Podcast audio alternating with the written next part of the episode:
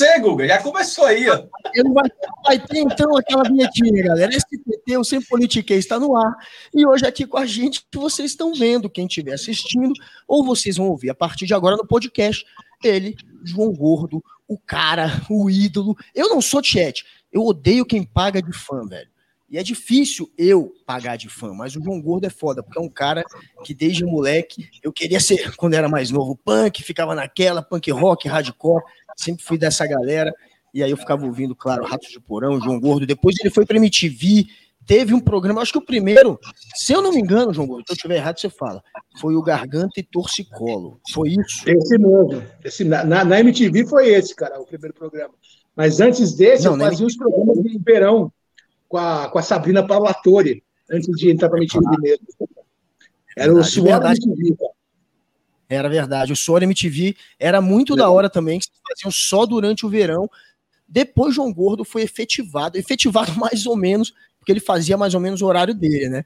Ele ia, gravava um tempo, depois também eu acho que ele vazava, fazia show, dava um rolê, aí voltava, gravava de novo, e ele teve uma série de programas muito da hora lá na MTV. Então, assim, além de ser um cara que veio ali do punk rock, vocalista de uma banda que é uma banda pioneira do punk rock no Brasil, ele também foi um dos grandes apresentadores aí da televisão. Então, além de punk rock, eu também gostava pra caramba de TV, tanto que eu acabei caindo nesse meio. E é óbvio que João Gordo é um dos caras aí que eu sempre admirei. Foi mal pagar de tiete, João Gordo, mas dessa vez eu paguei. pela presença. Né? Legal. Carlito, e aí, né?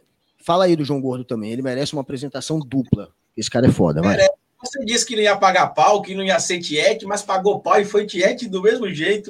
João Gordo realmente é o, cara, é o cara que a gente tem que puxar realmente o saco na questão do rock and roll aqui. É um dos caras que deram a cara ali no início do rock é, para que a, a gente entendesse um pouco mais sobre o estilo que ele estava trazendo para o Brasil. Até falei com ele aqui nos bastidores, que eu encontrava com os amigos na praça para a gente ouvir Cannibal Corpus e ouvia também Ratos de Porão, ouvia outros sons também. E até brinquei com ele que eu nunca fui para um show dele, porque minha mãe imaginava que quando a gente ia para um show de rock, a gente ia para um festival de sacrifício humano. A gente ia matar alguém lá e o vocalista ia enaltecer o sangue, beber o sangue, alguma coisa do tipo. Ela não deixava eu ir para show de rock and roll, mas eu estava lá com os meus amigos e é muito bom saber que a gente está hoje aqui do lado de uma pessoa que pensa parecido com a gente, que está do lado oposto a esse governo fascista e apesar do nosso podcast chamar Sem Politiquês, querendo ou não, a gente tem de falar em algum momento desse genocida que ocupa a cadeira de presidente, que por azar meu, inclusive hoje está aqui na minha cidade,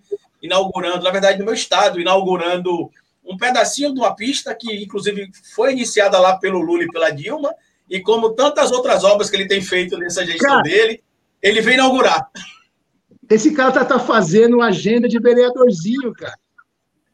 Né? Exato. Não está fazendo agenda de vereador do interior, cara, vereador do, sertão, cara. Não faz é, papel de presidente, cara. É muito louco isso aí, cara. Sabe o que, que é, é pior? Inaugura um poço, inaugura um poço, inaugura a praça, inaugura uma árvore.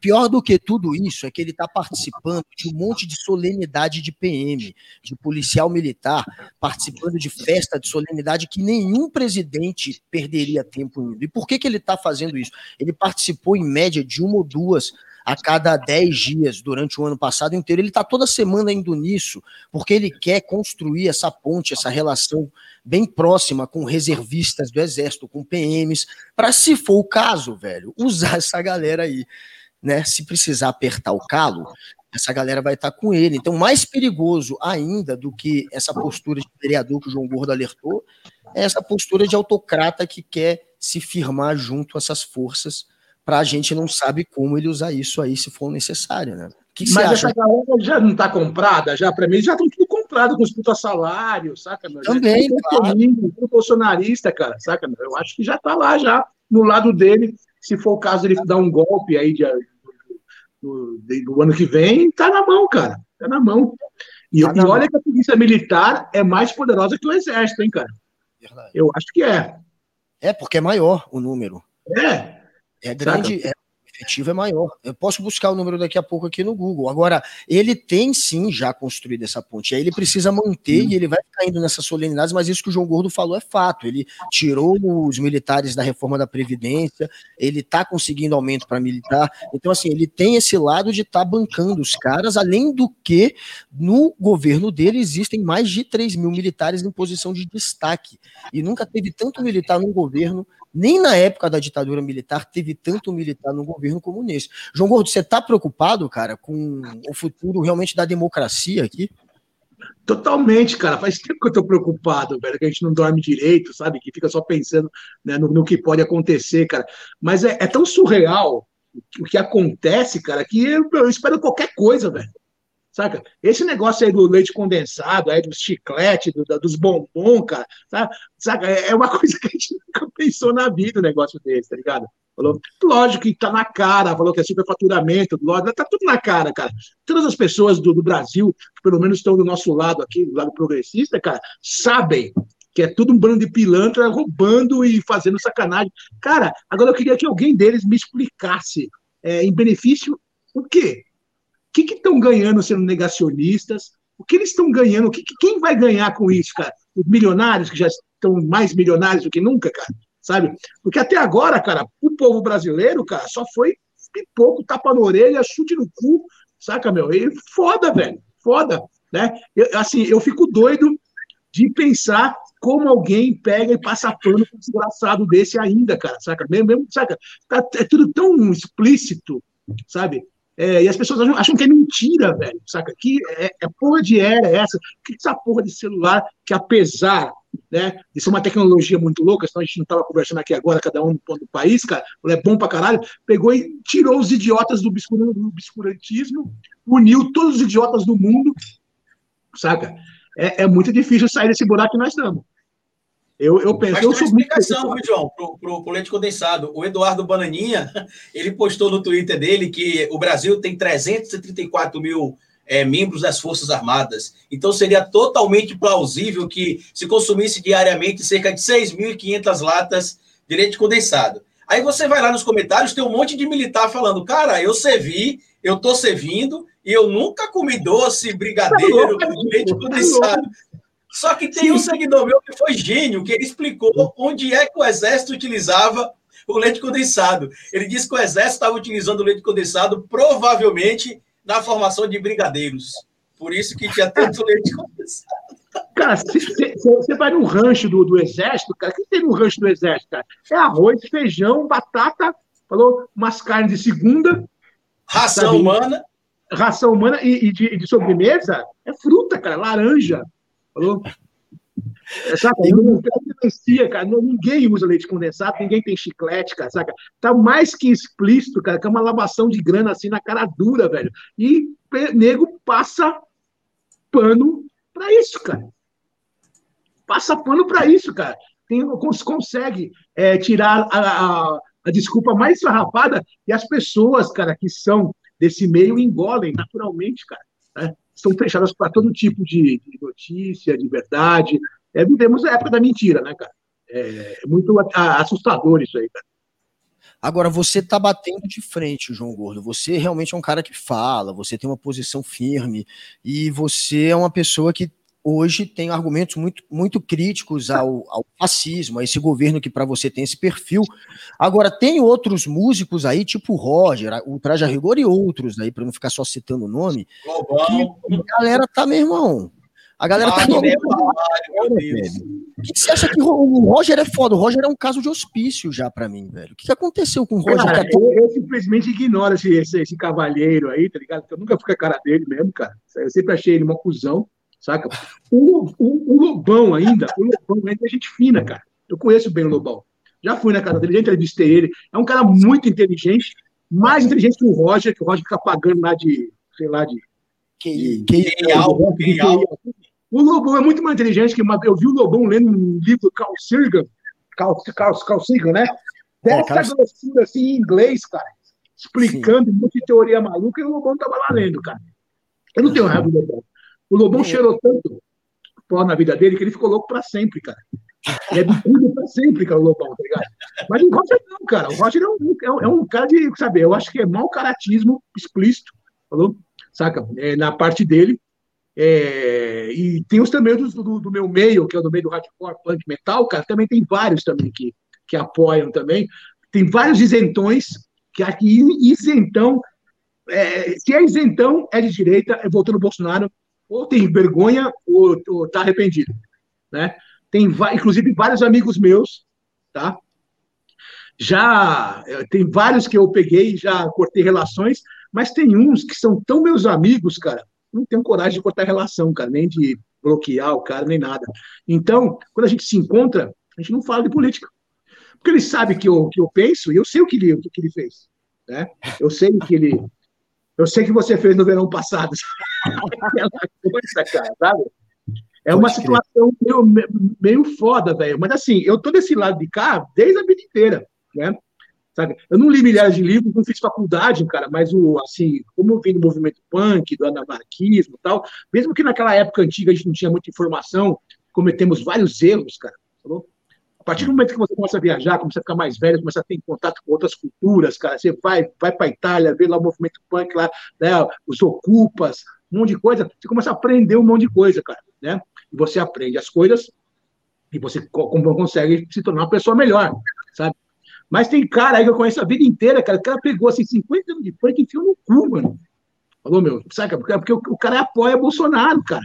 Sabe? Porque é isso que e, não faz sentido, eu acredito, no rock. Porque... Não, não faz nenhum sentido. Para mim, não faz nenhum sentido, sentido algum, cara. Saca? Tem uns que são mais playboy, que até falar, ah, sabe, esse cara veio, apareceu ontem aí, tem nada a ver com o movimento punk, tá ligado?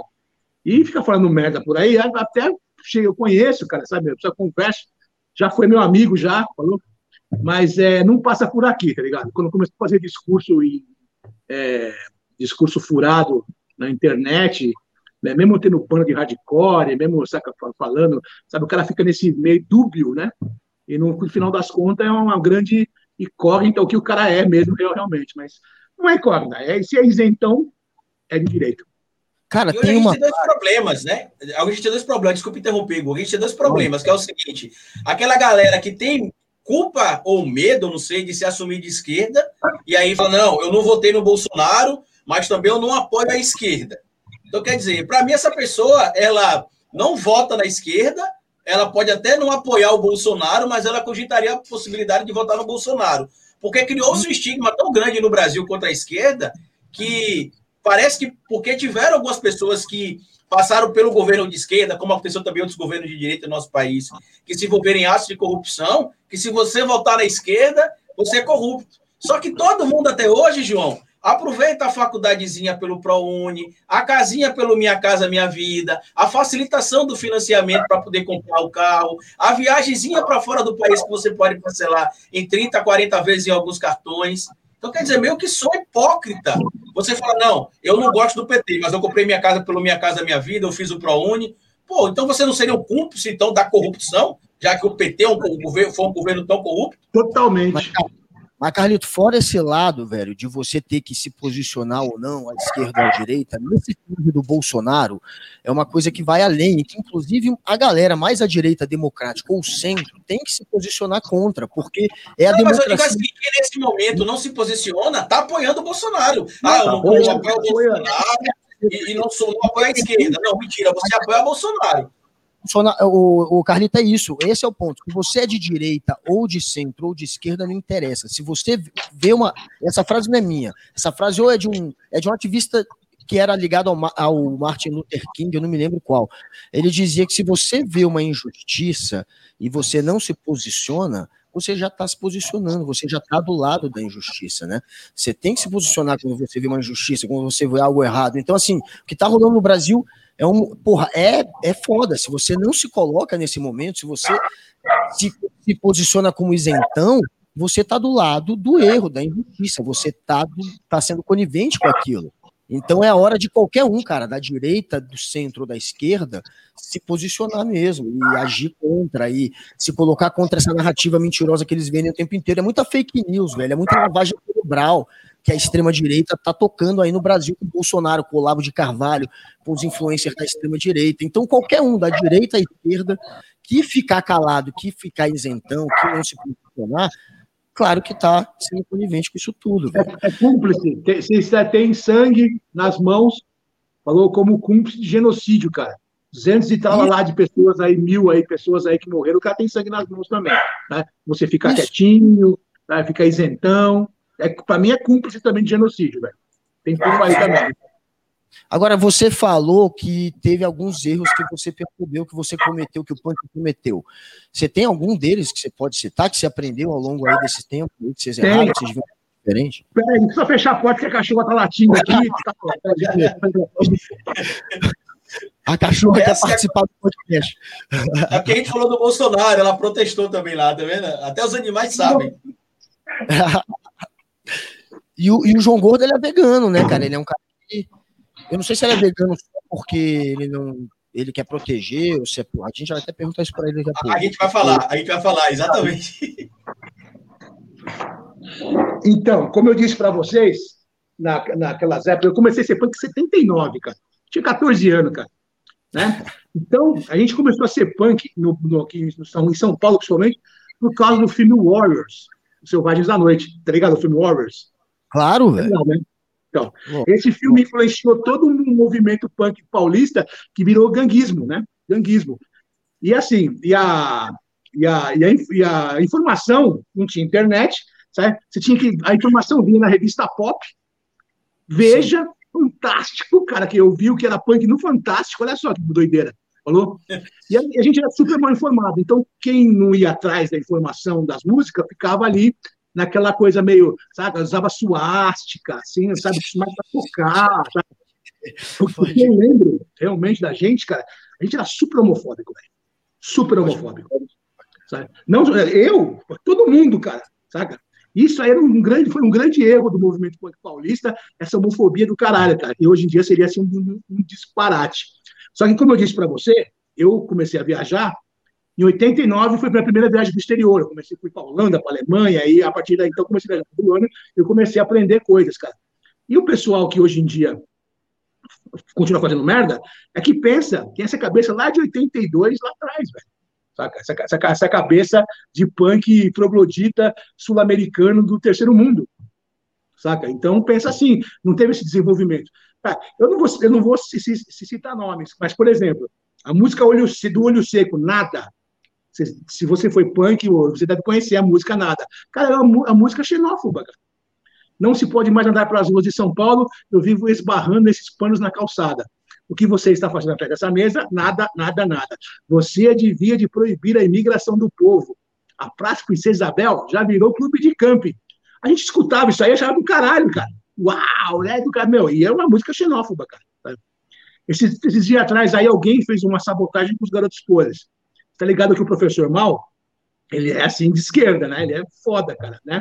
Só que lá atrás, no começo do careca, do skinhead, lá tinha aquele monte de confusão, cara, sabe? Tanto que eles têm uma música chamada eles tinham uma música numa demo antiga de 1980, eu acho, chamado Voltem para o Nordeste, cara. Alguém pegou e colocou essa música, colocou essa música, colocou essa música aí no, no na, na, internet agora, e todo mundo caiu matando em cima do mal, né, cara? Né? É, é isso que eu explico, cara. Eu acho que você, eu cometi erros, eu assumo meu erro, né? E eu aprendi me tornar uma, uma, uma, pessoa melhor. Eu penso que nessa época, cara, o Mal nem tinha feito faculdade ainda quando fez essa letra estúpida, essa Sim. música idiota, saca, meu? Né? Mas está lá, marcado, do mesmo modo como no meu DVD, lá, tem um show lá em PH de 86 que eu fico gritando que eu odeio viado, velho. Saca, meu? Saca? Então, é assim, eu, eu assumo meu erro, Saca? Eu aprendi e eu estava muito errado. E eu, eu sei por quê, porque a gente não tinha informação, era um banco troglodita. Cara, só faltava só a suástica para nós, cara. O resto era tudo igual. Saca? Nós éramos uns fascistão ignorante, como esse povo é agora, né? Pode crer. Entendeu? Interessante, cara, interessante. O importante disso que você está falando também é porque, assim, a, a, a, gente sabe que quando a gente é jovem, a gente acaba cometendo alguns excessos por ser jovem e por querer chamar a atenção de alguma maneira. Então, a tendência é que realmente com a maturidade, como você falou, com a busca do conhecimento, Falei agora igual o pessoal que leu o Carl Sagan, você citou o Carl Sagan aqui agora, mas enfim, falei igual a Bilu e o Carl Sagan, buscar o conhecimento. Quando a gente vai encontrar outras culturas, buscar conhecimento, não necessariamente precisa ser fora do nosso país, até mesmo em regiões diferentes, a gente começa a ter um olhar diferente em relação às outras coisas. Eu tenho um amigo aqui que é humorista, que ele faz uma, ele faz uma piada no show dele de humor de stand-up, inclusive em breve ele vai estar aqui também, que ele traz uma, uma piada com a questão do, da xenofobia do, do, das pessoas que vivem, em especial, nas regiões sul e sudeste, com relação à população do Nordeste. Ele disse que aquele programa do Gugu, De Volta para Minha Terra, o Gugu criou, o falecido Gugu, porque, entre aspas, o Gugu e o pessoal da, da SBT odiavam o nordestino, então eles queriam mandar o nordestino tudo de embora, embora de São Paulo para o Nordeste. E a gente tenta ter, pegar essas coisas um pouco mais pesadas e trazer realmente para um contexto um pouco mais simples, porque as pessoas, João, elas não querem aceitar que, apesar de todo o sofrimento que o Nordeste enfrentou durante toda a sua história, desculpa que eu vou usar aqui, mas a gente é foda.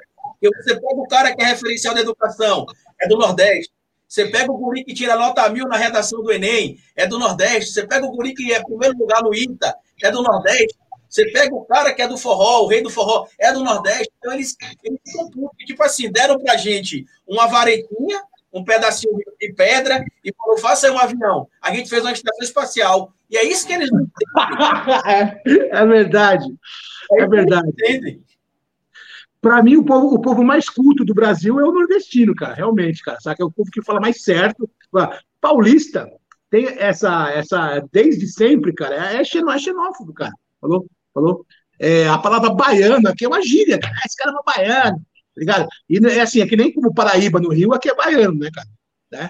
Aí, é, e tem esse preconceito, cara, e, não, e é um puta do povo ignorante, cara, sabe saca, meu? O, o, o, povo branco, que é descendente de italiano, saca? É, que acha que é a última cocada branca da, da no meio das cocadas pretas, sabe? É, é, é, mais, é o lixo branco, como bem lembra o Gessé Souza, é o lixo é. branco que se acha elite. É, se, se acha ele mesmo pobre que se acha, mas como o cara é elite, que é milionário, velho. Não é você ter um apartamentinho de merda aqui na Vila Madalena, porque eu moro aqui na Vila Madalena, só tem boy aqui, cara. Falou?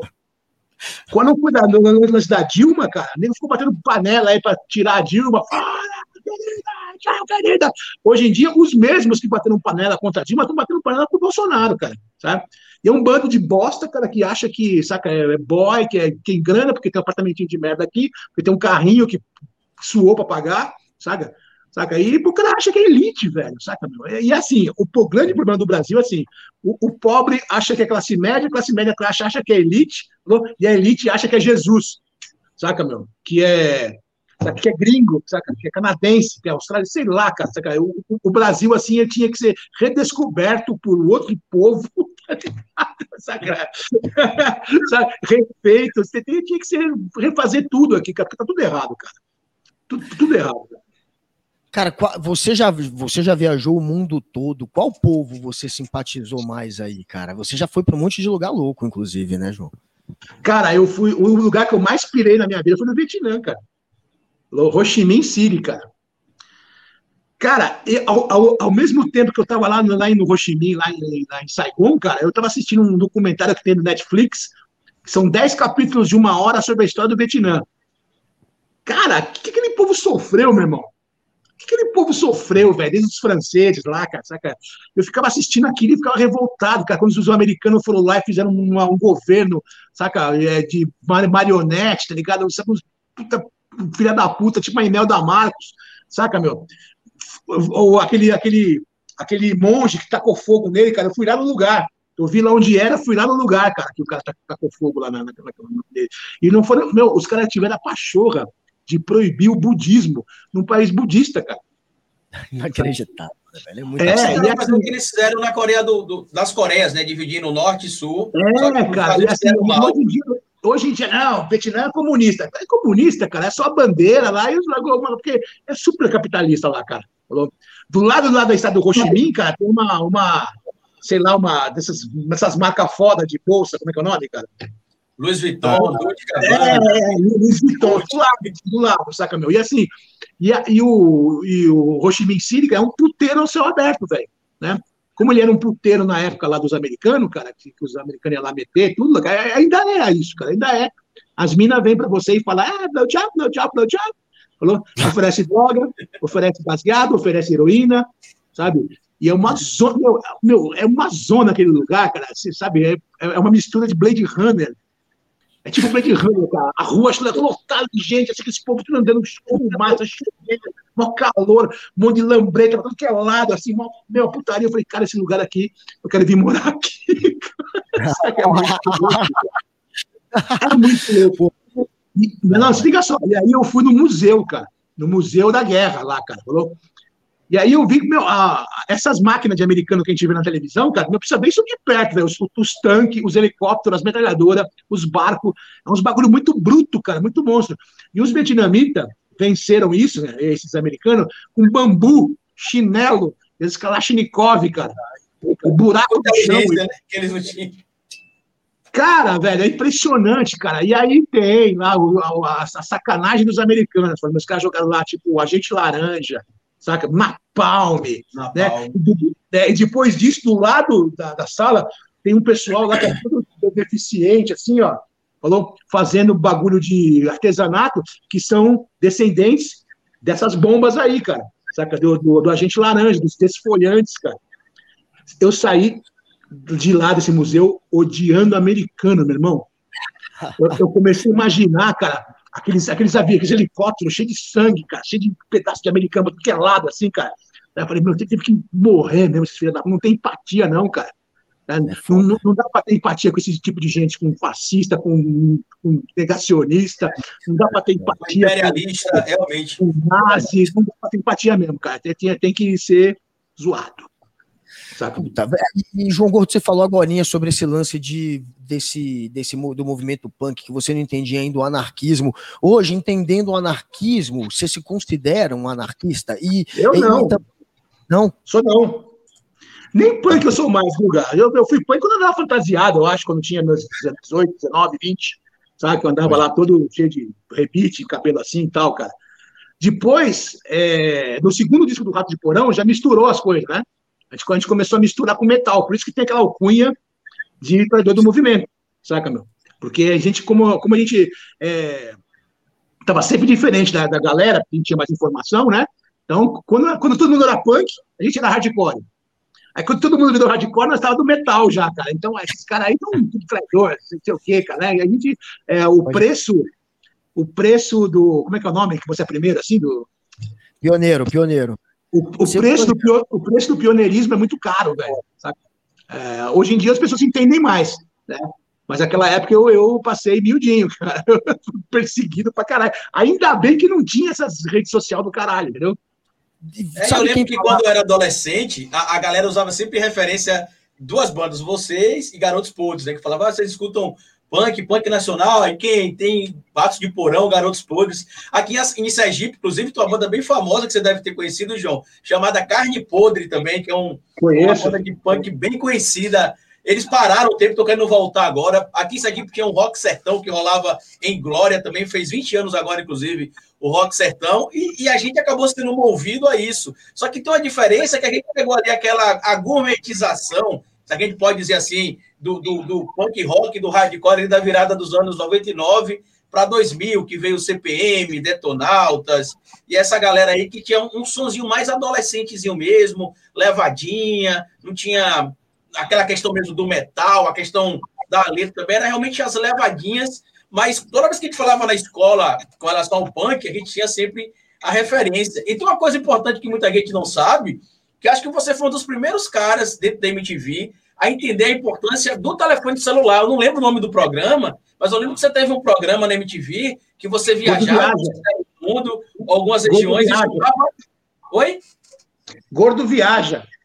E filmava tudo com o celular. O programa era feito pelo celular. Quando eu vi aquilo, eu falei, caralho, que foda. O cara viaja com o celular, filma tudo. Na época, acho que era um iPhone 4, 5, não sei qual que era. Não, cara, era, era o Nokia. Foi, foi o primeiro Nokia que filmava, assim, em 2006, cara. O, o telefone que filmava era, assim, era, era novidade. Aí eu fui para Machu Picchu e fiz uns filmes e vi que a imagem era boa, pelo menos de dia, com o sol claro, assim, a imagem não granulava. Aí eu tive essa ideia. Cheguei lá na MTV e falei, ó, vamos fazer assim, assim, assado, que eu acho que vai dar certo.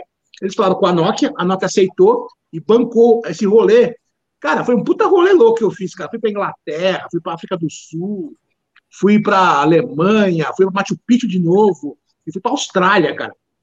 Saca? Tudo pela Nokia, filmando com celular. É assim, pioneiro também do bagulho de celular também. É, o, o primeiro digital influência do Brasil também. É. E, é. e esse youtuber, tipo youtuber, tipo o Cauê Moura, chegar e falar um monte de groselha assim, blá, blá, blá, blá, eu já fazia isso também no Consciência do Gordo. É, que é. tinha isso aí, cara, né? Os caras me davam um tema, eu lá todo arrumadinho, acho que terno, lá com a câmera do cara, assim, e fazia umas caretas e falava tal, tudo ditadinho. Virou até um livro isso aí, né, na época, né, meu? Né? Então a gente foi, tipo, é, pioneiro de um monte de coisa, né? Foi da hora. E eu me amarrava aí do Nordeste, uma das bandas que eu pagava pau, ainda hoje eles tocam, é o Devotos do Ódio, óbvio que vocês conhecem. Grande amigo, grande amigo, Canibal. A minha marca Canibal, muito sangue bom. Ele, a, a, a, banda é foda. Aqui em Brasília, velho, tinha uma, mas aí já é mais ou menos final dos anos 90, que, que estourou ali, 96, sei lá, que era o Os Cabelo Duro, mas eu não sei Amigo se... também, é do caralho os Cabelo Duro. Caralho, velho. Muito uma, bom fudido.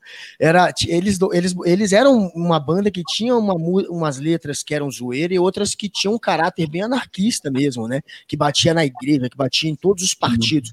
Tinha uma que era O Punk Rock Não Morreu, que era. Diga o que quiserem, eu tô pouco me fudendo, não ligo pra idiotas, o punk rock não morreu, você é um certinho que está sempre na moda, vai se fuder seu merda, eu quero é diversão.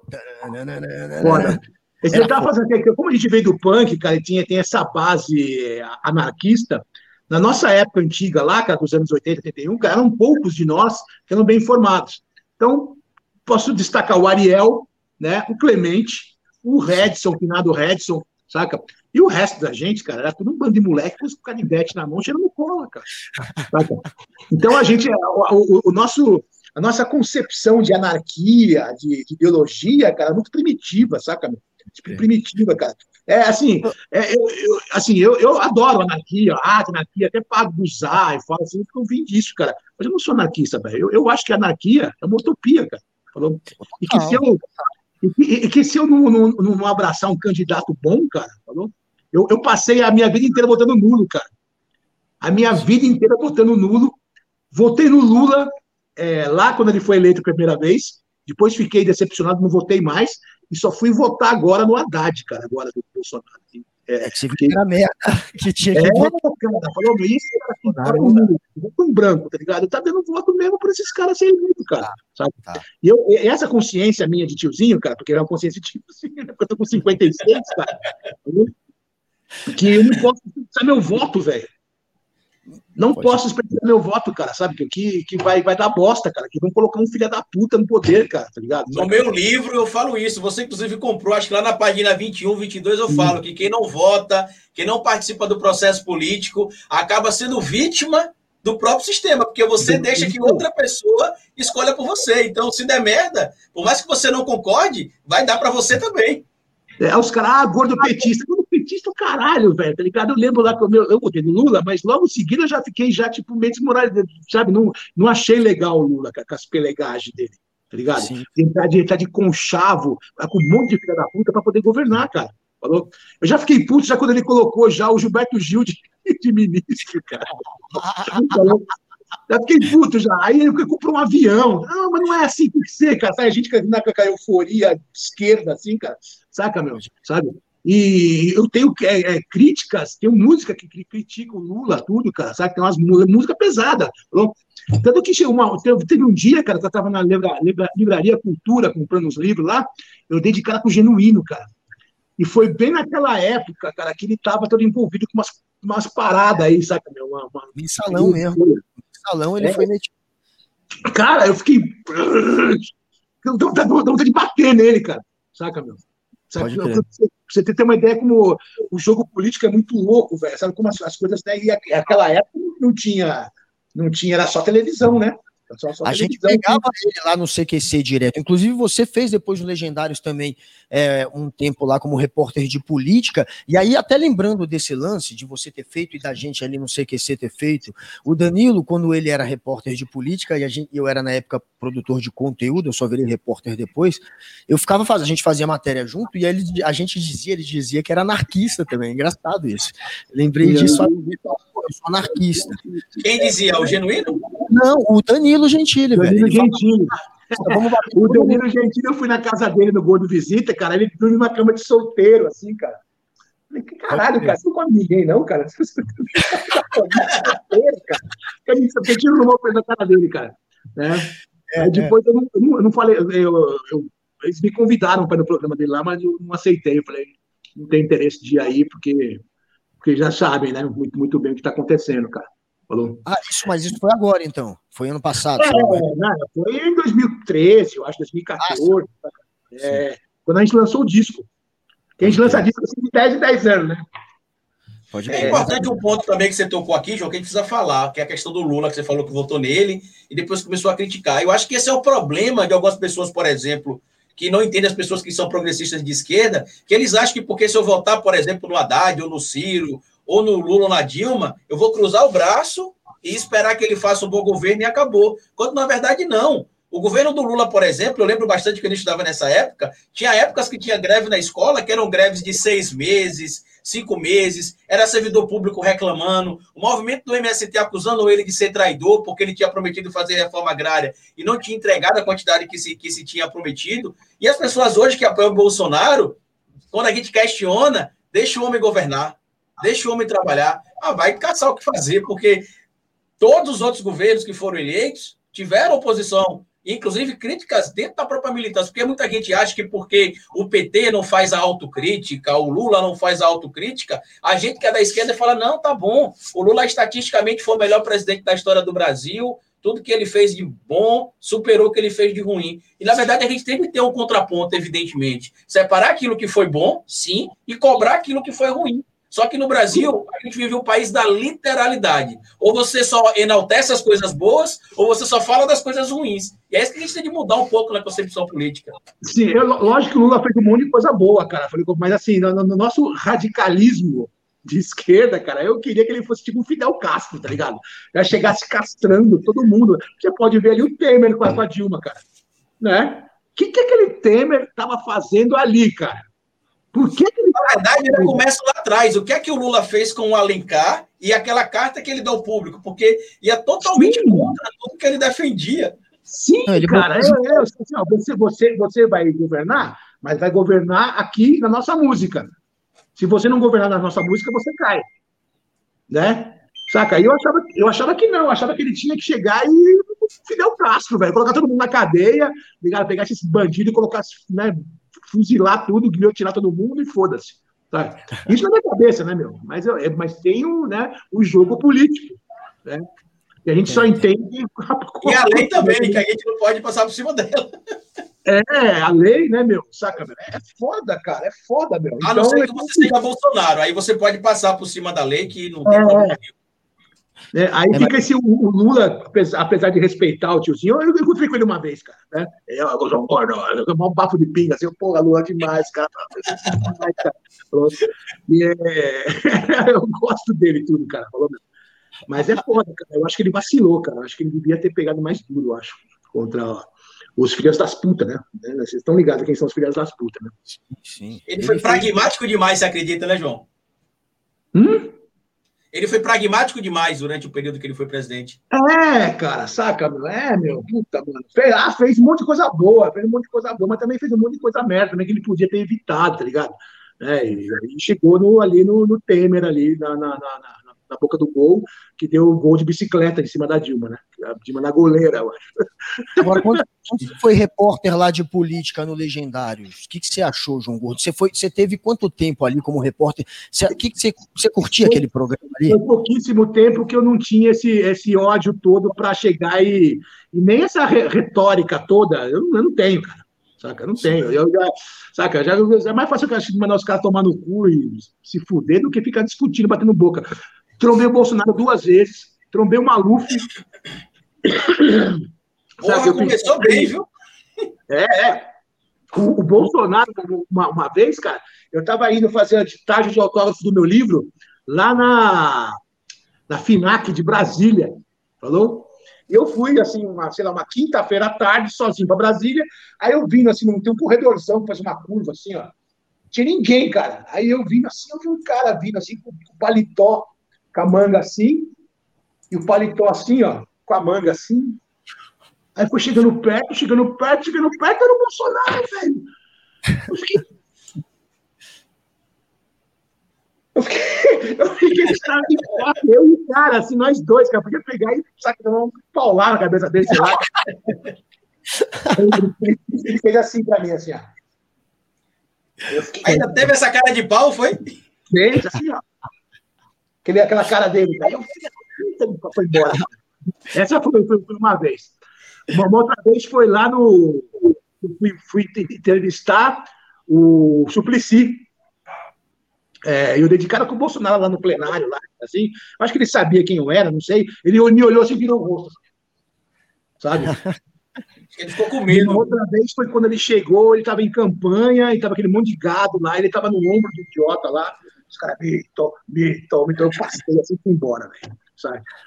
É, foi, eu tive três chances, cara, de. Mas nessa época ele, é, ele era muito baixo clero, né? Eu me lembro que você fez ali, acho que foi 2010, né? Essa época. Tipo, que você virou repórter lá, que foi é, quando começou é, a Eu pedi pra sair, velho. Eu pedi pra sair, meu. Não... Era muito. Era muito início ali do Bolsonaro, e aí. Era você... muito sangue de barata, né, Ju? Produtor, o teu produtor de, de, de que é contigo para Brasília, eu acho que era até o Salinas, Marcelo Salinas, que ele era o produtor do CQC, aí ele saiu do CQC e foi pro Legendários, e foi quando eu entrei no CQC, foi 2009 para 2010. Eu entrei porque rolou Legendários, velho. E aí eles precisavam de um produtor de política de conteúdo. Eu entrei no lugar do Salinas, que foi fazer o João Gordo no Legendários. E aí depois eu acabei ficando no CQC um tempão até virar repórter. Agora, o esse tempo que você teve lá no Legendários, o que, que, você achou ali? Você curtia o programa em si, velho? A galera... Não, não curtia, não. Eu tava no lugar errado, cara. É, assim, eu fui ali para ganhar uma grana. O, o Mion me ofereceu o triplo que eu ganhava na MTV, velho. Eu falei, ah, vou lá, né? Foda-se crente, foda-se minha música, Igreja Universal, né? Foda-se tudo. E eu, eu fui. e eu fui pra lá, cara. Na, na cara dura mesmo, assim, cara de pau, fui lá, cara. Saca, meu? É, o Mion, ele tinha até uma, umas, boas, umas boas intenções, tá ligado? De fazer o programa. Ele falou: ah, vai ser tão legal quanto o CQC, vai ser uma mistura de pânico, não sei o quê. Só que ali, aquela crentalhada ali, cara, mexendo os pauzinhos, não dá para rolar tudo. E o fã lá da Record, que assiste programa da sábado à noite, não tá afim de ver programa que fica acusando, colocando dentro na cara, ou programa que tem que pensar, cara. O cara quer ver esses programas, tipo, sabe? Que você ri fácil, sabe? Esse tipo sabadão sertanejo gospel, saca? Aquelas coisas meio mulher gostosa assim e tal, cara. O pessoal quer, quer ver isso, cara. Os é caras, eu, eu, o Salinas e o Merenda, vocês conhecem, conhecem o Merenda, cara? Conheço, conheço, conheço. Lá em, lá em São Luís, sobre o Sarney, cara. Chama Sarneylândia, cara. Cara, essa matéria foi a melhor matéria que eu fiz na minha vida, velho. Porque eu fui lá, fui, meu, eu infernizei o Sarney, cara.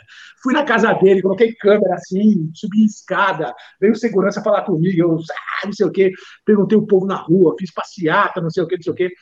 Cara, trabalhei pra caralho, cara. Aí, quando chegou em São Paulo, a matéria foi, né?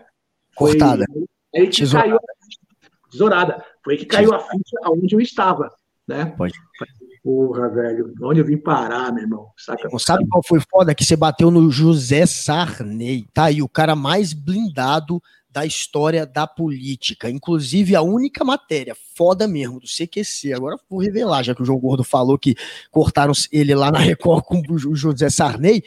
Aconteceu isso também, cara, no CQC. É uma matéria foda que eu fiz com a Mônica, ainda antes de eu ser repórter, ela é que era repórter. A Mônica, eu a gente pegou todo mundo, velho, na matéria. O Sarney a gente debrulhou, aí tinha o Collor, tinha geral da política, porque era um lançamento de um livro do Sarney, que o Sarney tava lá para lançar, e aí a gente chegou. Né, ah, olha só o que a gente fez, velho. A gente levou um outro livro que se chamava, que se chama, né? É, Notórios Bandidos, e que tem a cara do Sarney na capa.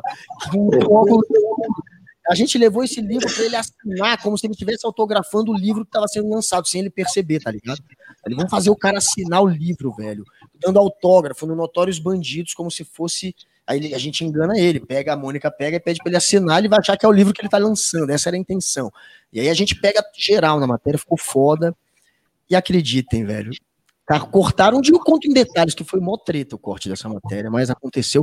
Mas, cara, o Sarney é blindado, velho. É foda, é foda. Cara, sabe, sabe o que eu fiz aí em São Luís, cara? Eu, eu, eu deitei no túmulo dele. Lá no Fundação Sarney, tem um lugar lá onde ele vai ser enterrado, né? E tem uma cova lá aberta, cara. Eu entrei dentro, assim, ó. Mas o Sarney é da mesma raça do Temer, eles são vampiros, eles não morrem, não, cara. Não morre. não morre.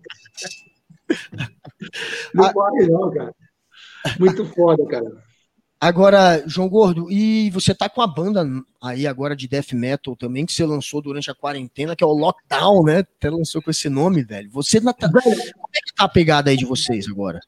O Ratos tá parado, né? É, não, tá mas parado. O... A, a, gente fez uma live aí, ó, no mês passado, de 40 anos, tal, tal, tal. Mas, assim, o lance de a gente se reunir para fazer música, para fazer, a gente não está fazendo música, cara. E que eu fiz? Comecei a fazer meus projetos. O primeiro projeto que eu fiz, cara, foi eu me uni com o Asteroides Trio, que é uma, um trio de rockabilly aqui de, de Arujá, perto de São Paulo, tá? que é rockabilly tradicional, que é baixo de pau, bateria de poucas peças, guitarra semiacústica, e peguei músicas minhas do Ratos, como Beber Até Morrer, Crucificados pelo Sistema, e até essa tem no YouTube já. E transformamos, transformamos as músicas em rockabilly. Tá? Já, já gravei 12 músicas com duas covers, uma cover do Jerry Adriani e uma cover do Demetrius. Saca, meu? Isso vai sair agora, até o meio do ano vai sair um LP, falou? É, Neves Records, vai lindo, cara, vai ser lindo. Esse é, o, esse é o projeto. O outro projeto que eu fiz também é o, o Revolta, que é eu, o Igor Cavaleira, o, o Moisés do Crisium, do a Prica Amaral do Nervosa, só povo foda, assim. Fizemos uma música, chamaram eu para fazer uma letra em português. Eu fiz uma letra chamada. É, cara, cara, Hecatombe Genocida, né? Isso aí no meio do metal, velho, caiu que nem uma granada no colo dos reaça, cara, dos metaleiros reaça, cara. Os caras todos. É, João Gordo, filha da puta, que não sei o quê. Eu fiquei feliz, cara, porque já que já fez esse efeito nos retardados, cara, que eu, né, eu, eu atingi cheio, né, meu, a minha granada, né, meu, na, na, nos caras, cara, né? Mas é, é, como é uma banda um povo meio importante, assim, eu acho que não vai para frente, né? Aí o Antônio do Corsos, o guitarrista do Corsos que mora em Recife, ele me convidou para fazer o Lockdown, né? Então é eu no vocal, o Antônio do, do, do, do no, na guitarra, fez tudo, né? Música, letra, caixa letra. Tem o baixista do Claustrofobia, é o Rafael, que mora em Las Vegas, e tem o Bruno Santin, que, que, é, acho que é de Piracicaba, que é o baterista. Que é um como, é que vocês estão, como é que vocês estão gravando na pandemia? Com essa galera toda? Então, é a tecnologia aí que, que pro bem, né? Né? Ah, manda as guias, e aí cada um grava a sua parte. Manda, manda a base por WhatsApp, aí chega aqui, passa pro Pro Tools, aí pro microfone e faz o vocal, velho, e manda pro cara de volta lá na casa do caralho, cara. Saca, meu? É, é, é, isso é o bom dessa, dessa, dessa tecnologia nossa aí, cara, né? Poder fazer as coisas a longa distância. É. Agora, fazer, fazer death metal, fazer punk rock, fazer esse tipo de música num país. Eu me lembro que teve uma entrevista uma vez que você falou já que se você cantasse inglês, sua vida ia ser outra. Você acha que no Brasil, velho, que a galera. Essa galera quer ouvir Gustavo Lima, velho. É foda, não é? Tu concorrer assim com um público que. Não, mas não, não, não tem concorrência, cara, que esse povo, saca aí, prega, cara, porque é, são dois públicos completamente diferentes, cara. Mas a TV fica. Mundo, cara. Eu vivo no meu mundo, meu mundo aqui, saca? Não dá espaço é, para eles, é, né? Saca? E assim, eu, eu, eu acho que para você passar uma mensagem, você tem que fazer em português, cara. Eu faço questão de cantar em português para passar minhas mensagens. Tanto que a galera caiu no. Se, se aquela música do Revolta, Hecatombe Genocida, fosse Genocide, Hecatombe, não, não, não ia ter o mesmo efeito. Sabe? Porque porque, porque o pessoal não manja inglês, velho. Manja até manja, cara, mas sabe, a, a, o português é um murro na cara direto, cara. Por isso, que, por isso que o Rato de Porão é tão agressivo, saca? Por isso que a gente não vai no Rock in Rio, velho. Por isso que a gente não toca, sabe? Porque a gente é muito incisivo na, nas letras. São letras que incomodam, cara. E o brasileiro não tá afim de ser incomodado com verdades horríveis, tá ligado? Prefere ah. uma maneira de piroca, saca? Ah, tá Rock in Rio. banda aqui do Nordeste, inclusive, que está bombando já tem acho que uns quatro anos, cinco anos que eles, eles conseguiram o auge realmente, que é a Baiana System, com um é som é totalmente também, né? foda. Muito bom. Inclusive, eu conheci o vocalista numa situação bem tosca. Nunca contei isso aqui, mas eu vou contar rapidinho. Eu fui na barbearia cortar o cabelo aqui em Aracaju, João. Barbearia pequena, uma cadeira, no bairro que eu moro aqui, um lugar bem simples. Eu tô sentado de frente para um cara com minha namorada. Eu falei, eu conheço esse cara. Aí minha namorada me cutucou e mostrou a foto dele, né? Aí eu falei, parece com o cara da Baiana System, não parece? Eu falei, parece. Eu perguntei, cara, você conhece a Baiana System? Ele falou, conheço. Você conhece o vocalista da banda, o Russo Pasta Pulso? Ele conhece. Eu falei, pô, cara, você parece pra caramba com ele. Ele falou, sou eu.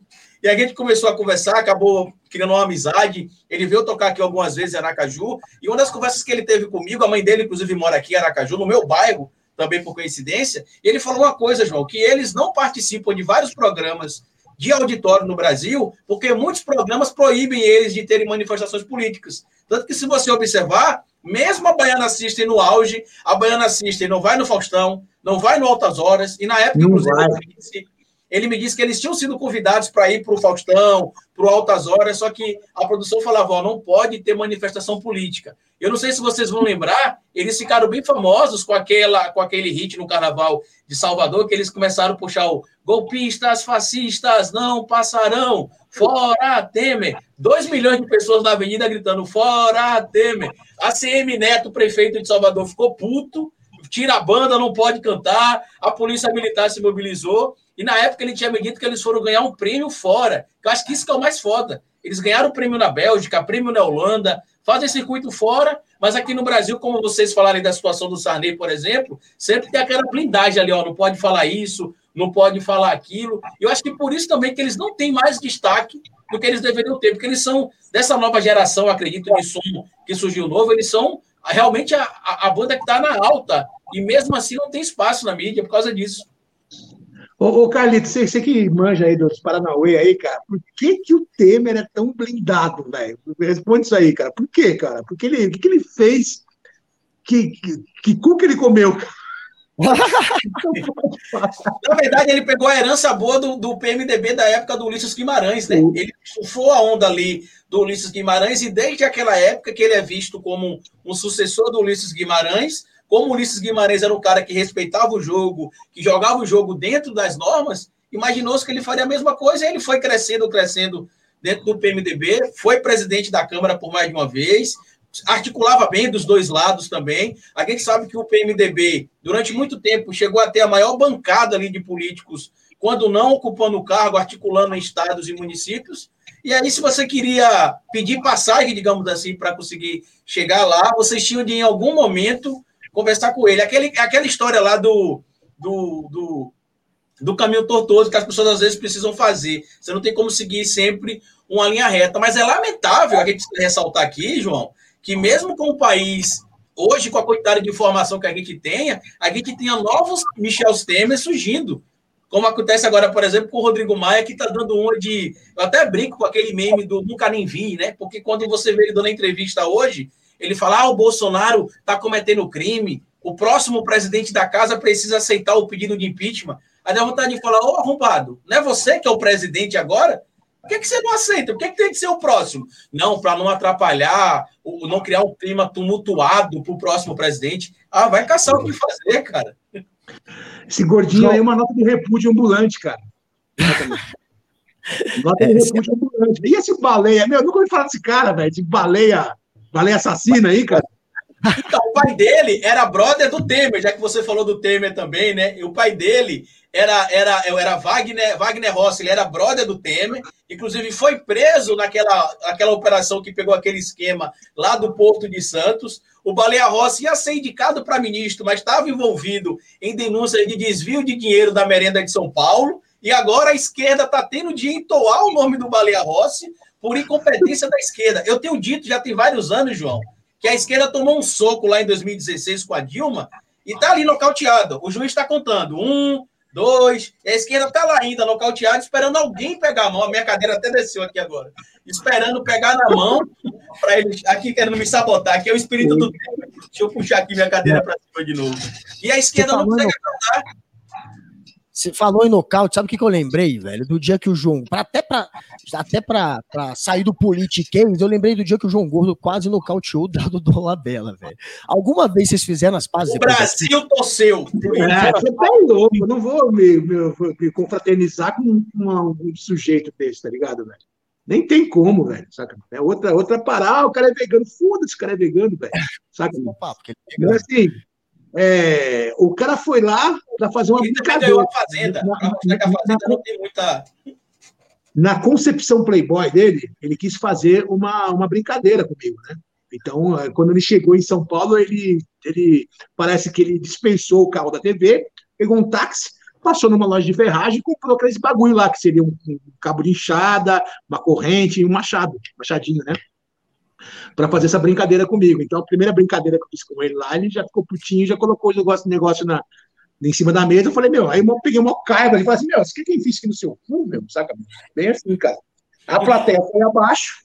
Quando você pegou o tapa assim, eu falei, vai bater, vai bater. Aí não. não, não Velho, é, é, quando, quando ele quebrou. Muita gente acha que foi. É, foi, foi mentira. É, foi feito, cara.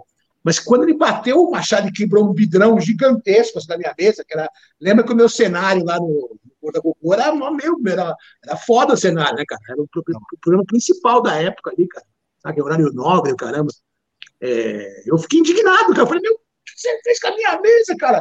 E eu fiquei sem ação, porque, saca, meu? Ele é que não sei o quê, seu Aí eu, eu, eu, eu falei, sai daqui, meu, saca, meu? Aí, ah, aí, ah, João Gordo arregou para o. Meu, ainda bem que não fiz nada, cara. Se eu tivesse feito alguma coisa, eu ia ser despedido, cara. Né? Lógico. Na mesma hora que aconteceu, isso já o, o empresário dele estava ligando para tudo que é internet aí, tá ligado? Programa de internet já. Meu, eu fui crucificado, né? Que eu, eu lembro que na época vazou, inclusive, João, antes de o programa sair, não foi esse vídeo, inclusive? Não, eu, eu, fui, eu fui crucificado pela mídia, né? Porque eu estava em casa assim, ó Aí a mãe ligou o telefone, telefone, aí, alô, a minha amiga, meu, põe lá no burguete, ele tá falando mal de você, cara. Aí eu coloquei no burguete, o burguete tá assim, esse João Gordo tá dentro da casa da família brasileira, é um cafajeste, que não sei o quê. E eu, eu fiquei doido, velho. Aí eu falei, meu, vou no, no dia seguinte, eu tenho programa ao vivo, né, meu? Eu falei, ah, vou lá xingar também, cara. Mas a empresária, minha diretora lá da mentira falou: não, não faz isso, não dá pra, vai dar corda pra esse idiota, cara. Nem, nem chungas pra ele, cara. Acho que ele queria, né? Não, e a Record, a Record conseguiu salvar ele, né? Que a Record levou ele para a fazenda para limpar a imagem dele, na época daquela polêmica que ele tinha agredido supostamente, usando jargão jurídico aqui, a Luana Piovani. E mesmo contra todas as pesquisas de internet, ele acabou ganhando a fazenda mas não conseguiu tirar o problema da imagem dele, continuou com a imagem. É, então, nesse meio tempo aí, desses anos todos aí, que já faz já quase 20 anos aí, 16 anos atrás que foi, cara, não sei como foi. Saca, meu? Eu não fiz nada de errado, velho. Né? Não fiz nada de errado, cara. Tipo, família, filho e tal, tô, tô, aí. E o cara fez um monte de cagada, cara. Foi. Várias cagadas, tá ligado? Sabe? Foi. E o, e o fato dele ter virado vegano também não diz nada, cara. Acho que, né? É, o mau caráter é mau caráter, não importa se, é, ele, é, é, é, se ele é vegetariano, se ele é de esquerda, o cara que é mau caráter é mau caráter. Cara, uma, uma vez pintou uma. uma um, como é que diz? É, é, aqueles caras vêm perguntar quanto custa. É, hum, esqueci o nome. Leilão? Leilão? Não, leilão, leilão sabe? Veio uma, uma agência de publicidade perguntar para mim quanto eu cobraria para fazer um para fazer uma propaganda com o dado Dolabella de um, de, de um calmante. Pode crer. Eu falei, ah, eu falei, ah, um preço, né, cara? Eu quero um milhão, falei, eu quero um milhão. Não vou me juntar com esse cara por menos disso, cara. Claro, claro. Nunca Mas... trombei em lugar nenhum, em aeroporto, tá ligado? Já vi história de festa que o cara. Que, eu, que, eu, que festa que, que eu tava lá, aí ligaram pra ele e falou: o jogo tá aqui, eu não vou mais. Ele não foi sabe? E, vice-versa. Você carregou, né? Não, eu, eu, posso ter até arregado, tá ligado? Mas assim, saca? Não, não foi. Tô falando de... pro grande público, você que é o grande arregão da história, né? É, é, é. Mas isso aí é coisa de, de fã dele, de Bolsonaro, cara. Né? Eu não achei que você arregou, não. Eu achei que ele ficou eu com medo. Achei, não. Eu achei que ele ficou com medo também. Ficou ali pra mim, cara. E eu adorei aquele, aquele esporro. Eu revi aquele vídeo várias vezes. Falei, caralho, o João Gordo botou pra Óbvio que eu não gostava do dado também. Eu falei. Ninguém gostava, só as menininhas da época que assistiam, que assistiam Malhação, que ele tinha um personagem poucos anos antes da Malhação, né? E acho que isso, basicamente. Agora, agora falando em, ve em, veganismo, velho, tem um cara que fala merda pra caramba do veganismo, que é aquele Luiz Pondé, velho. Tu já viu as paradas que ele fala?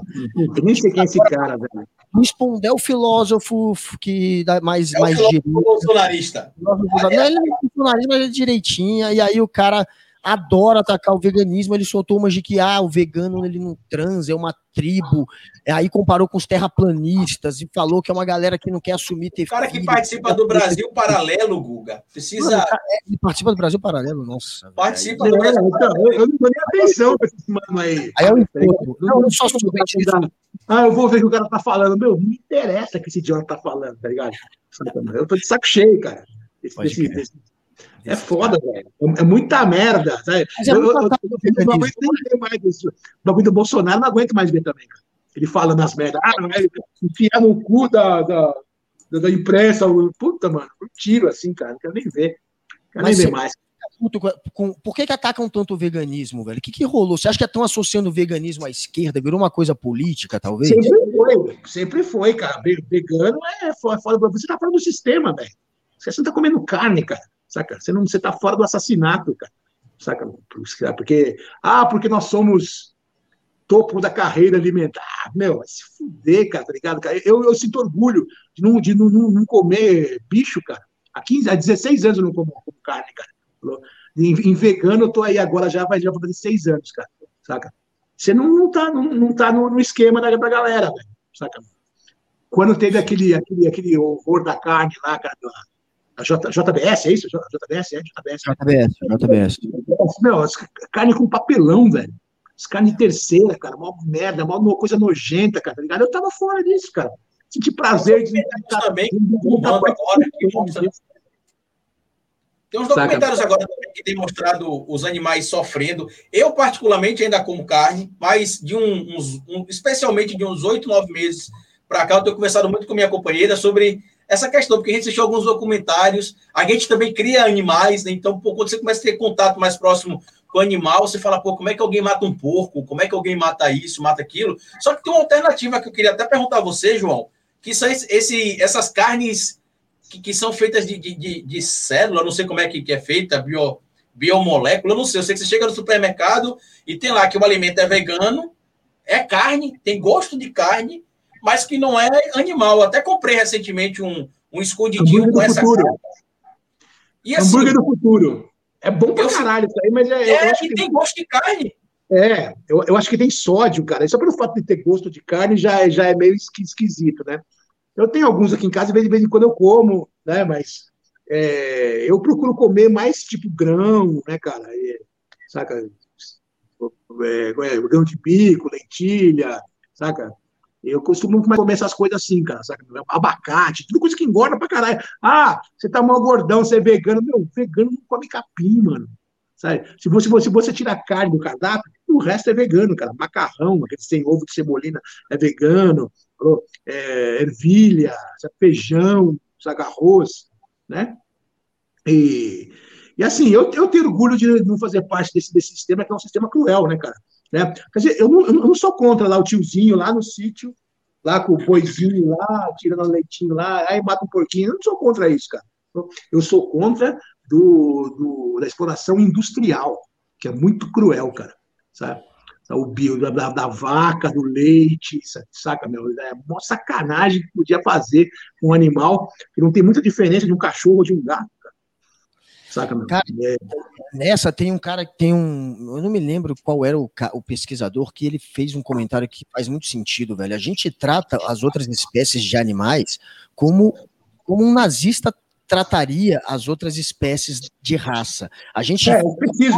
Mas como, né, como alguém que está ao nosso serviço. A gente é o ser superior e eles estão ao nosso serviço e foda-se. É, uma, é, é, totalmente nazista se você parar é. para avaliar né, eticamente isso, não é? Você não acha?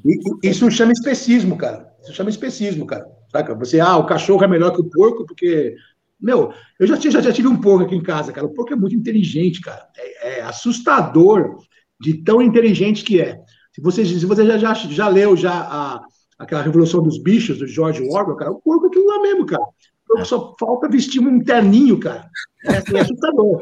É assustador, realmente. E com esse lance de, do, do, veganismo, eu ando fazendo com a minha esposa né, muita solidariedade, cara. Porque é nesse ponto que eu queria chegar com vocês, cara, que o jeito de combater o sistema, ou combater o fascismo, é fazendo as coisas que eles não fazem, cara, que é a solidariedade, né? Então, a minha esposa está ali em encabeça o Solidariedade Viga, falou? Eu fico aqui na retaguarda, porque eu sou, eu sou DPOC, né? É, doença pulmonar obstrutiva, maior perigo, eu saio por aí para fazer linha de frente, e ela faz. Tanto que o, o Central Panelástico, que era o nosso restaurante, que era vegano, já não existe mais, cara. Agora é o Solidariedade Viga, falou? Lá onde tinha um monte de mesa, um monte de coisa legal, agora só tem um monte de donativo, cara. São pilhas de arroz, pilhas de feijão, pilhas de cobertor, roupa, brinquedo, né? E a minha mulher tá na linha de frente aí todo dia, ela ficou obcecada por isso, velho. É muito louco você. Como é que tá? Fala aí pra galera, que eu sei que vocês estão ajudando a galera. Diz como é que faz. Eu vi você com o Júlio Lancelotti recentemente também, na época é. da, daquela polêmica que teve com ele, o padre.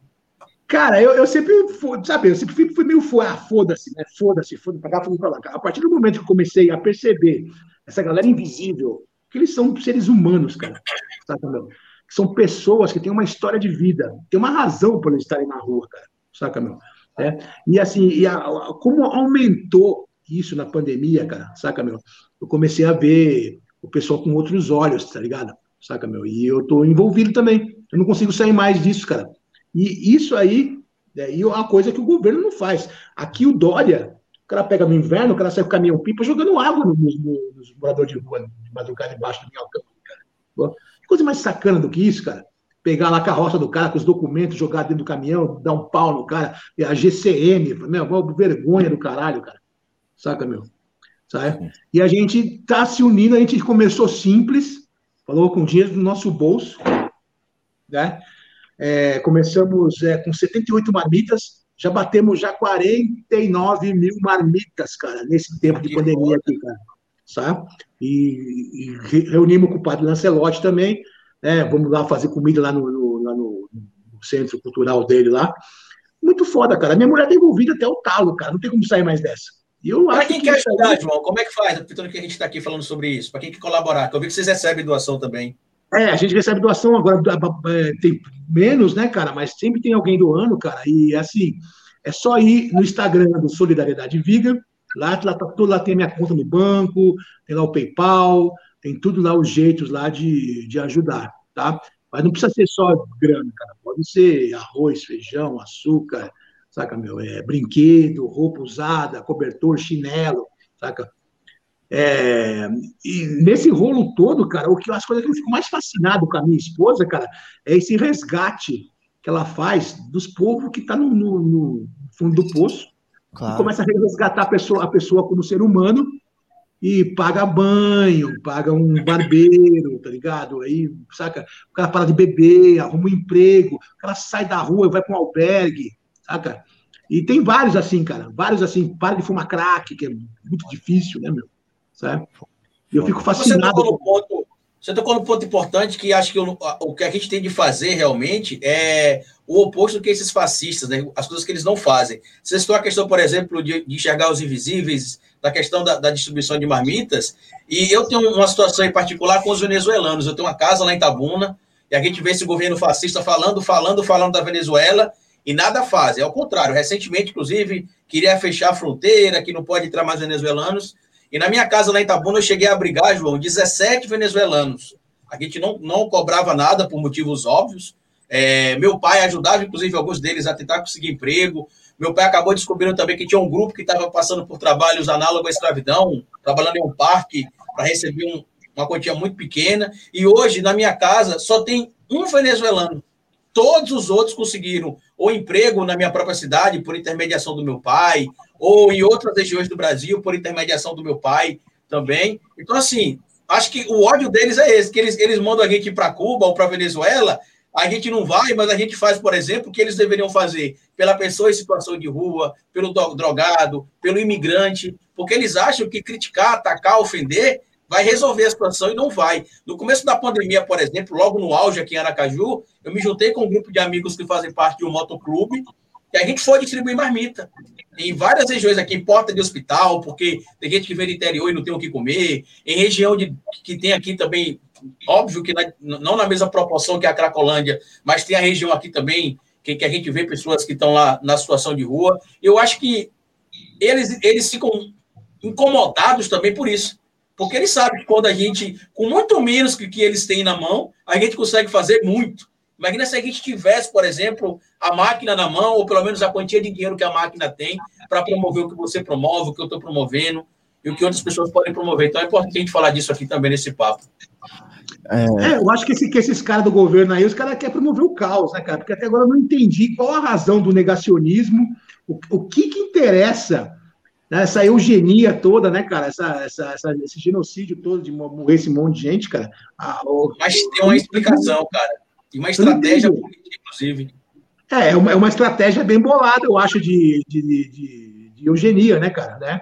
É, vamos, vamos, vamos, vamos, eliminar os negros, vamos eliminar os pobres, vamos eliminar os velhos, vamos eliminar os gordos, vamos eliminar os, as bichas, né? Porque aí já não precisa gastar dinheiro com, essa, com esse tipo de gente, não sei o quê. Meu, só pode ser isso, cara. Porque não, é, é difícil você imaginar um, um, um, grupo de pessoas de políticos planejando um negócio desse, cara.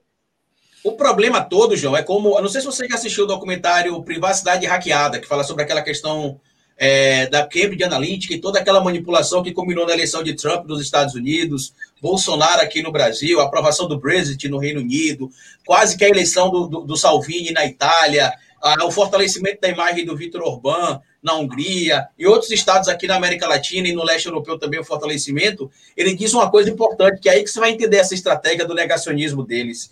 Ele explicou uma coisa no documentário que a gente às vezes que está militando, que às vezes quer tentar enxergar a racionalidade das coisas, não entende. Ele falou que o erro do político é encarar a política de forma racional. A política não é racional, ela é emocional. Então, imagina se você pega, por exemplo, o presidente dizendo para um grupo que acredita em tudo que ele fala, que aquela vacina quer matar você, que aquela vacina vai lhe fazer mal, a pessoa vai chegar ele realmente como o grande líder, o grande pai, o cara que quer proteger a gente, que quer salvar a gente desses comunistas malvados, bandidos, que querem extirpar a sociedade, acabar com a família, que, que, que é sempre isso que eles falam, né? E é até interessante a gente falar disso, porque eles conseguiram, o pessoal da Cambridge Analytica, eleger o Trump, o Bolsonaro e todo mundo que eu falei aqui nesse, nesse comentário nosso, apelando para a emoção. Porque quando você vai para o discurso da mamadeira de piroca, quando você vai discurso do kit gay, você fala, pô, como é que alguém acredita nisso? Ele apela para a destruição da família. É o discurso que mexe com o emotivo. Então, por isso que eles continuam nesse negacionismo, para poder trazer o Bolsonaro para o lado do grande pai, que se preocupa com a família e que está se sacrificando pelo povo. Mas é, é, é, hipócrita, o Carlito, é hipócrita, cara, porque o cara que se preocupa com a família, cara, o cara tem amante, velho. Quanto desses caras aí, esses ricos aí, não tem duas famílias, cara? A pessoa só vai saber que o cara tem. Quando o cara morre, aparece duas mulheres, duas filhas. Sabe quantas, quantas histórias a gente não viu já, cara? Mas aí no, no Nordeste, aí, esses, esses coroné aí, cara, esse pessoal rico aí, cara, que tem no Nordeste, cara. Sabe? É muito hipócrita isso aí, cara, porque é, o que vivemos hoje, cara, é. que é o. Ah, eu perdi a palavra, cara, não quero falar. Mas, mas o conservador, o conservador de bons costumes bolsonaristas é assim. Mas, mas é o falso moralista. Agora, a gente já está entrando na reta final, já tem uma hora e, treze de, de, de, de, entrevista. E antes da gente entrar na reta final, já, só para complementar o que vocês falaram aí, é, o Bolsonaro ele jogou muito também é, com o, o que o, aquele público dele queria no momento. A princípio, quando começou realmente esse papo de pandemia, a galera da extrema-direita era mais a favor de você se posicionar contra o distanciamento. Eles acreditavam que era algo fabricado, eles acreditaram nesse tipo de narrativa. Desde o princípio, eles queriam evitar o distanciamento, acreditando que isso acabaria derrubando a economia. Então, para tentar proteger a economia, entre aspas, porque é óbvio que foi um suicídio, né? Você de, perder o controle da pandemia é, destrói qualquer economia, mas para tentar controlar, é, para tentar não perder, não deixar a economia quebrar, cair, etc., esse era o discurso do Bolsonaro, ele não ele se posicionou contra o distanciamento social. E ele se baseava em pesquisas, que as pesquisas da época mostravam que cerca de 60%, 62% dos é, eleitores do Bolsonaro, eles eram contra o distanciamento, né? Mais de quase 70, 65%. Era um número grande, então ele quis agradar essa plateia. Eu não acho assim que ele pensou, vou querer matar geral, mas ele é tão ignorante e ele joga tanto é, é, com, com, de maneira é, rasa, né? De, sem pensar muito para frente, que ele acabou se baseando naqueles dados, no, no, no, no que queria aquela, aquela plateia dele naquele momento acabou tomando uma estratégia totalmente errada desde o início e tentou manter essa estratégia até agora. Ele é o pior líder mundial no controle da pandemia. Você pode comparar com qualquer país, democrático ou ditadura, ele ou é o pior ou está entre os cinco, seis piores do é mundo. O pior, é o pior. Eu, eu, eu, eu, só vou ficar feliz ver esse cara sendo julgado em Haia, falou? E cumprindo aqui uns 40 anos aqui no Bangu 8 aqui.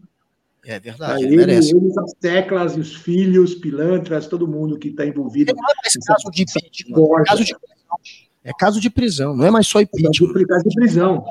Ele vai ser preso. Eu já falei isso várias vezes na live, na, no meu canal em vídeos aqui no YouTube. As pessoas acham que eu estou falando isso para agradar a opinião pública e não é. É só lembrar o que aconteceu no Tribunal de Nuremberg, quando acabou a, a Segunda Guerra Mundial e os nazistas foram julgados, alguns mortos e alguns presos. Infelizmente, João, a lei não funciona da maneira que a gente queria, porque tem todo aquele critério de ampla defesa, direito ao contraditório, presunção da inocência, e isso vai dando realmente espaço para recorrer. Mas a quantidade de eventos dolosos que o Bolsonaro tem cometido vai ser julgado em algum momento. Hoje, aqui em Aracaju, por exemplo, quando ele chegou, a gente está gravando esse podcast na quinta-feira, ele vai sair hoje na sexta, às 18 horas, a gente gravou na quinta. Ele, primeira coisa que perguntaram para o Bolsonaro, e o leite condensado? O leite condensado é para enfiar no rabo da imprensa. Ele repetiu de novo a mesma coisa, porque está tendo omissão por parte da justiça que deveria fazer valer a lei, né? Agora, antes de terminar, galera, vamos entrar nos minutos finais. Coloca uma foto aí que tem do João Gordo. Você tá com ela aí, Léo? Joga aquela foto no ar. Tem uma foto muito maneira. Eu tenho uma inveja dessa foto. Olha que dia maneiro esse aqui, cara. João Gordo e Kurt Cobain. Os caras juntos, na balada, uma, com a cerveja na mão. Uma cerveja. O que, que vocês tinham feito esse dia, João? Explica esse dia, cara. A gente cheirou muito forte. Esse aí foi 93, Hollywood Rock 93. A minha história não é com ele, cara, a minha história é com o David Grohl, né? O, o, o David Grohl, eu conheci ele em 1989, na, em Amsterdã, num show. Ele, lá num squat chamado Fan Hall, em Amsterdã, que não existe mais. Ele tocava numa banda chamada Scream, uma banda de hardcore famosa americana. Ele era baterista do Scream. Eles tocaram sábado. O show do Ratos era domingo. Ele estava lá e assistiu o show do Ratos. Então, é, não quero que o era meu amigo. Conheci o cara, tal, comprei lá a camiseta, disco, ele achou legal tal. É, mas tem um porém. Ele tinha a tatuagem de um mesmo cara que eu fiz também, que era o Marco Leone, um italiano. E ele tinha tatuagem desse mesmo cara, cara. E ficou aí, por aí, né? Isso foi em 89, passou 90, 91, 92, aí saiu Nevermind do, do, do Nirvana. Cara, eu falei, cara, eu conheço esse cara aqui, mano, olha só. Cara, oi, o David lá, o bateria, oh, que foda, não sei o quê, cara. Aí quando eles vieram para cá, né, para Hollywood Rock, eu colei lá para tentar entrar de graça. e acabei engedrado geral lá com, com, o povo lá que tinha Red Hot Chili Peppers, falou? tinha, sei lá, o, como é, é o nome, o Ai, Alice in Chains, cara, Alice in Chains, é o Seven, escuta show foda. E tinha lá o Nirvana lá, cara, foi bem legal. Uma experiência, parece sonho, né? Porra. É. Aí chegou, ele, ele, gosta de heroína, gostava de heroína tal, né? Ele falou, ah, não tem uma heroína aí, não. Eu falei, puta, aqui no Brasil não, mas isso não tem pó. então vamos. Aí, aí, foi, aí no carro foi eu, ele, a Courtney Love, que é, né? Uma outra mina naquela do Hole também. Vocês foram no carro, vocês foram, você foi no carro junto com eles pro show? Não, eu fui no ônibus com eles pro show, cara. No, no ônibus com, a, com os batedores da PL, assim, ó. E aí dentro da, do, do, do ônibus, mó zoeira, assim, mó festa. que massa, velho. É, então, assim, só tem história absurda. Essas épocas a gente, eu, eu falo de droga assim é, na cara dura porque eu usei. Mesmo não tem como esconder, nunca, nunca escondi isso de ninguém, tá ligado? E hoje em dia eu não uso mais, cara. Mas assim, nessas épocas aí, anos 90 e tal, a gente era totalmente envolvido né, com o uso de substâncias horríveis, né, cara? Para quem não sabe, só para a gente lembrar aqui, aqui tem uma geração que escuta o nosso podcast e assiste o nosso podcast que não sabe que o Dave Grohl, que é o vocalista hoje do Foo Fighters, era baterista do Nirvana. Pode parecer absurdo para a nossa geração é, que ouviu. Ele era, mas é do Scream, do Scream. Scream. Pode Scream. É. Pode crer. É muito antes ainda do Nirvana. Mas o Nirvana é uma banda de hardcore famosa. Quem é do hardcore conhece, cara. Foda. Deixa eu fazer a última pergunta, o antes a gente acabar rapidinho, que é sobre os piores clipes do mundo, é, João. A gente sabe que, que, que, você apresentou um monte de programa na MTV. Tem, tem um vídeo que viralizou ali entre 2003 e 2004, acredito que eu assisti, que foi muito engraçado em um dos luais que você apresentava, que foi o do Massacration, né? Que era a banda de heavy metal é, mais famosa do universo, né? Que, que, que inclusive existe até hoje. Eles fazem alguns shows aí óbvio que nos personagens lá do Bruno Suter, que, que, que canta muito, inclusive, para uma banda fake, né? Ele canta pra caramba. E um desses episódios lá do, do Luau da MTV, você estava apresentando, eles acabavam, quebrava tudo, aí, destruía tudo. E o Massacration tinha vários clipes que poderiam ser enquadrados entre os piores clipes do mundo, mas tinha alguns também que eram muito bons. Teve algum clipe que você analisou que a banda ficou puta depois e alguém falou, pô, João, que sacanagem é essa aí, cara? A gente é tão brother.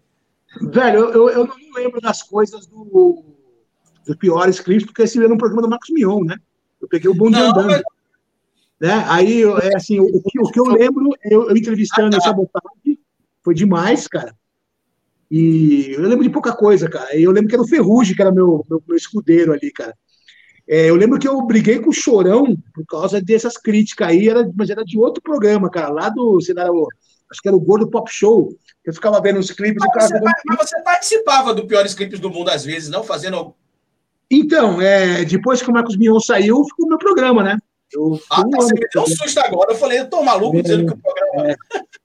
Eu peguei o bonde andando, falei pra você. Peguei o. Né, mas por isso que eu não lembro direito das coisas, cara. Era só meio, meio absurdo, porque eu meio se pé em cabeça, saca? E quem quiser ver, tem a minha entrevista com sabotagem no YouTube.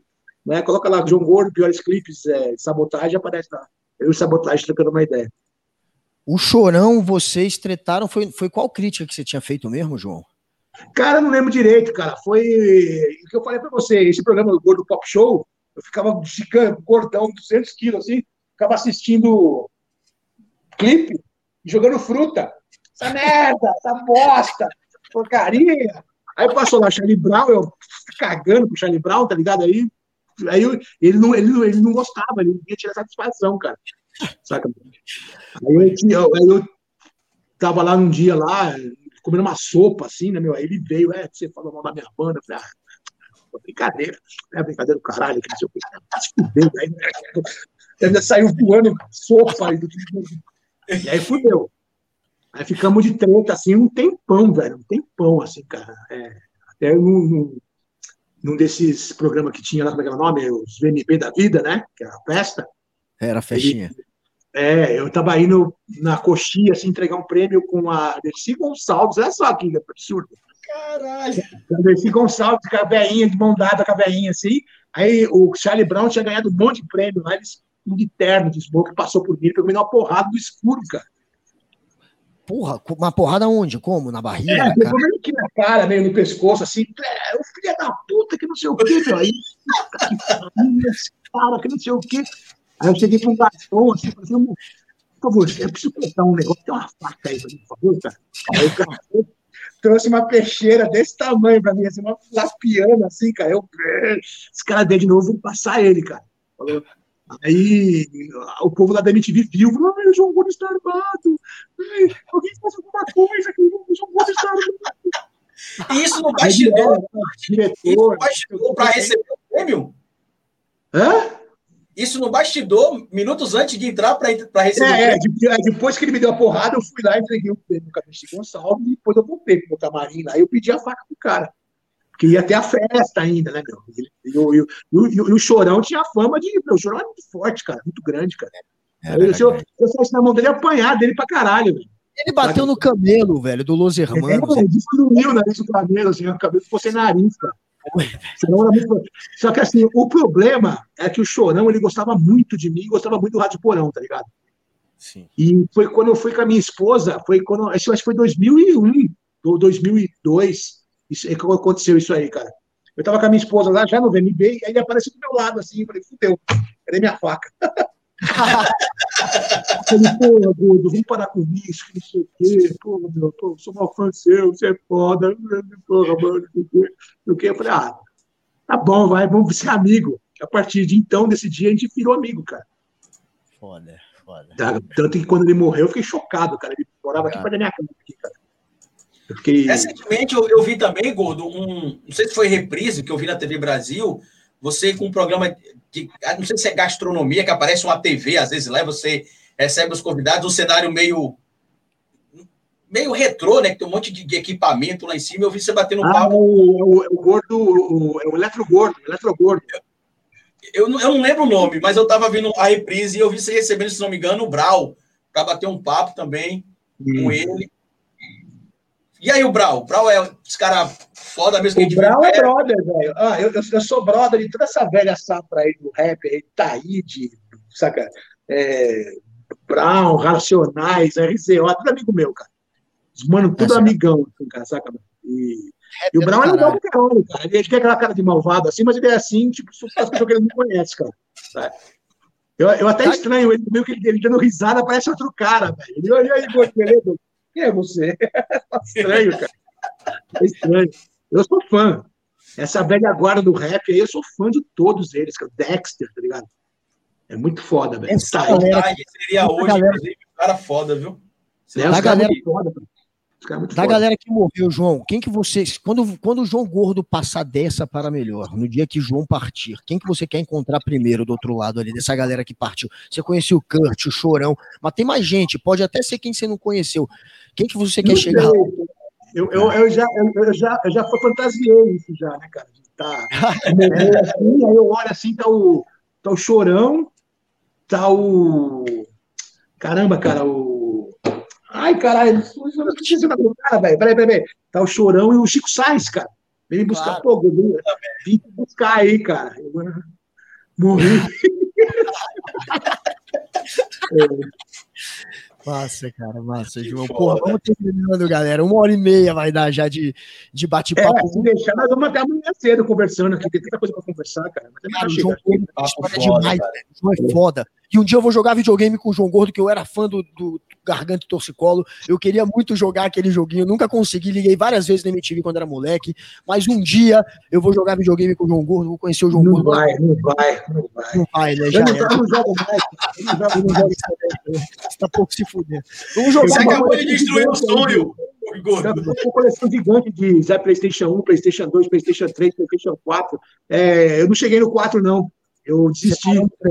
Parou no 3. Parei no 3 e o meu filho continua minha saga, né? Meu filho tá aí, lá, tá jogando lá online. Eu parei no, é, eu parei no, no Drive, parei cara. no Big Eleven.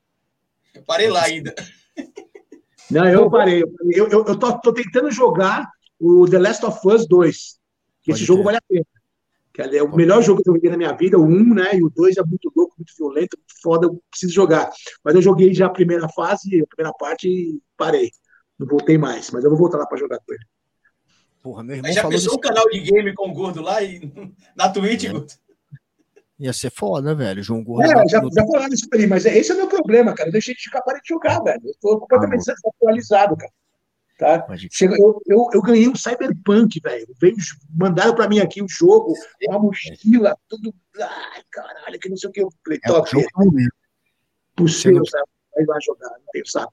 Eu prefiro ver alienígenas do passado e filme de Eu também, João, gosto de alienígenas do passado. É. Com de ódio de né? O cara que fala que são os alienígenas.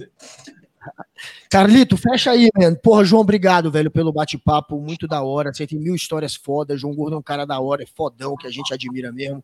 E a gente até peleiga, porra. A gente não faz isso com ninguém, com ele a gente faz. Valeu, João, tamo junto, irmão. Valeu, pessoal. Um grande abraço, um grande prazer aí participar aí da treta com vocês aí. É, e até a próxima de mim é só me chamar, meu. Tá? Eu queria agradecer a você aí, né? Que a gente acabou tendo um contato por causa do livro. Eu vi você postando lá, meu livro me marcou.